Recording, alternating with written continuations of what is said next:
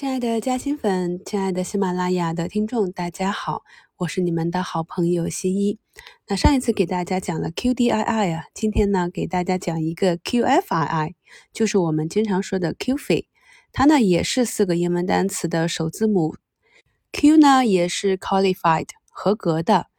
，FII 就是 foreign institutional investors 合格的境外机构投资者。Q 费机制呢，是指国外专业投资机构到境内投资的资格认定制度。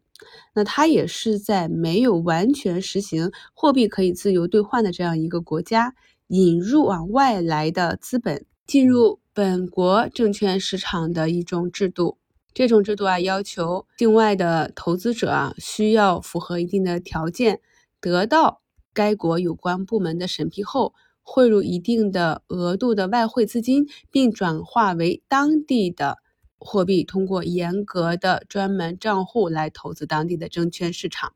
那二零一九年九月十日起啊，我国的国家外汇管理局已经宣布，经国务院批准取消 Q 费投资额度的限制。国家在引进外资，帮助中国的资本市场更好的发展治理啊，也是在做持续的努力。在这许多条件中啊，那有一个核心就是不能短期炒作，应该具有中长期投资的性质。那根据台湾啊、韩国等地方的经验表明，引入 Q 费机制后呢，这些境外合格机构投资者啊，他们非常喜欢去投资一些成长型的绩优股，而且重视上市公司的分红，关注企业的长远发展。而且呢，投资较为理性，持股时间也较长啊，投机的行为有所减少，在一定程度上呢，降低了市场的震动幅度。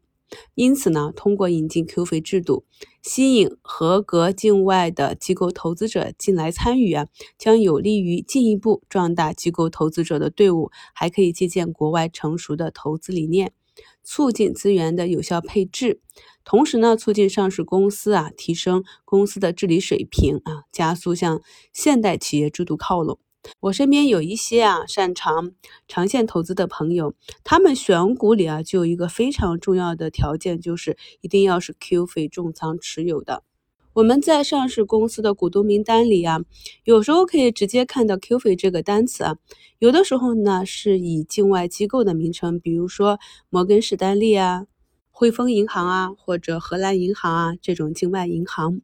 那在节目的简介中也给大家贴了一张华西生物的十大流通股东，也可以看到位居第一的就是 GP Morgan。有兴趣的朋友呢，可以找几只成长型的啊月线多头的大白马。观察一下啊，在过去的一段时间里啊，那么这些外资他们的持股变化情况。